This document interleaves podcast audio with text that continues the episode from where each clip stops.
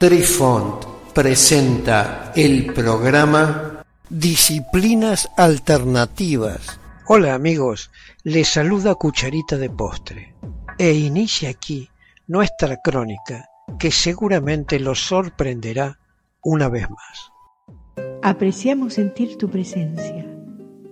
Comunícate con nosotros. Hazlo, Hazlo. vía Twitter en arroba trifón guion bajo media. Hola, soy Besitos de Sol. En el programa de hoy escucharemos El sueño vidente de Richard Linklater. Linklater nació en Houston, Texas, el 30 de julio del año 1960 y es un famoso realizador estadounidense. Es conocido por sus películas humanistas, realistas y naturales, que giran principalmente en torno a la cultura suburbana y a los efectos del paso del tiempo. Sus películas más renombradas incluyen Slaker del año 1990, Dazed and Confused del año 1993, la trilogía Antes del Amanecer de 1995, La Escuela de Rock del 2003, Before Sunset del 2004, Before Midnight del 2013 y La Infancia del 2014. Walking Life.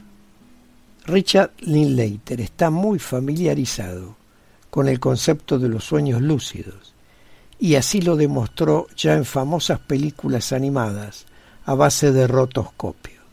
Una de ellas es Walking Life del año 2001 y la otra Scanner Darkly del año 2006. La primera película es una intrigante aventura filosófica en el mundo de los sueños y plantea la pregunta, ¿estamos caminando dormidos en nuestro estado de vigilia o despertando en nuestros sueños. Walking Life recibió críticas mixtas, pero también despertó un nuevo interés en una idea que ha existido durante mucho tiempo, los sueños lúcidos. La técnica de animación utilizada requiere que los animadores rastreen el movimiento de la película de acción en vivo, fotograma a fotograma, dando una curiosa apariencia de sueño, real pero no real. El rotoscopio fue usado nuevamente por Richard en la película Scanner Darkly. Esta película también presiona a sus protagonistas para tomar una decisión sobre la realidad que están experimentando y para el despertar ver su mundo por lo que realmente es. El rotoscopio es una máquina que permite a los animadores diseñar imágenes para películas de animación y puede usarse para ciertos efectos especiales, como por ejemplo los sables láser de la película Star Wars del año 1977. Desde principios del siglo XXI, tras la llamada revolución digital, la técnica del rotoscopio está prácticamente abandonada. Fue reemplazada por otra técnica en la que ya no se trabaja sobre imágenes obtenidas por la filmación tradicional sobre celuloide, sino filmadas y grabadas directamente en soporte electrónico digital, denominando la captura de movimiento. Fue una entrevista que le realizaron a D. Spence sobre el tema al que Linklater ha dedicado una buena cantidad de reflexión, donde diste textualmente. En mi mente, la película que estaba haciendo no funcionó del todo. Por alguna razón, simplemente no estaba funcionando. Y fue solo cuando vi la animación de Bob que algo en mi cerebro me hizo clic. Entonces fue como, oh, está bien, así es como debería verse. Hasta ese momento la película era demasiado contundente, demasiado realista. Creo que para poder hacer una película realista sobre una irrealidad, tenía que ser una irrealidad realista, ya sabes, la animación. Es realista porque son voces reales, gestos reales, personas reales, y sin embargo es irreal porque en última instancia es una animación. Y sin embargo está basada en el mundo real, por lo que es el lugar perfecto para ver esta película. Y ese es el look perfecto para esta película en particular.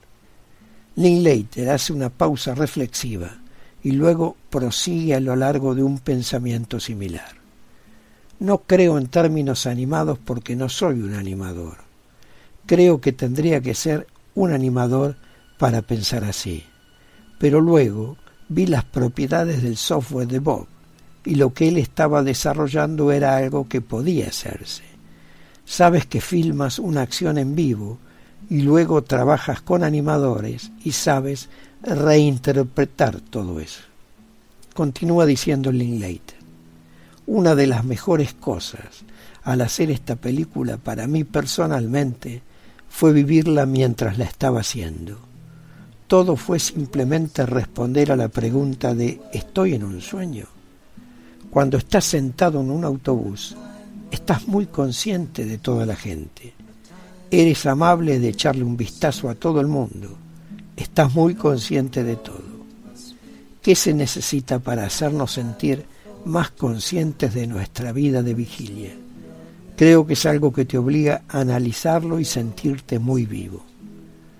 Por último, le preguntaron directamente a Lynn Leiter si ha terminado o no la práctica de la lucidez en sus sueños. A la que él contesta, uh, sí, siempre lo hice de forma un poco natural. Nunca pensé mucho en eso, pero estos sueños sucedieron y sabría que estaba en un sueño. Cuando comencé a hacer esta película, sabía que era un extraño fenómeno y confirmó gran parte de mi propia experiencia si nuestros sueños aún son primordialmente analógicas, esa es nuestra historia. Pero ya sabes, en 100 años probablemente podamos hacer imágenes digitales, ya que será una parte muy importante de nosotros. Por ahora eso es muy inestable. Queridos amigos, los esperamos en nuestro próximo encuentro con un nuevo artículo que estamos seguros será de vuestro interés. Un cálido abrazo para todos. Adiós. Apreciamos sentir tu presencia. Comunícate con nosotros. Hazlo, Hazlo. vía Twitter en arroba trifón-media. Este episodio lo encuentras en Anchor, Spotify, y en tus plataformas favoritas. Hasta siempre amigos. Besitos de sol y cucharita de postre les dicen gracias por pensar.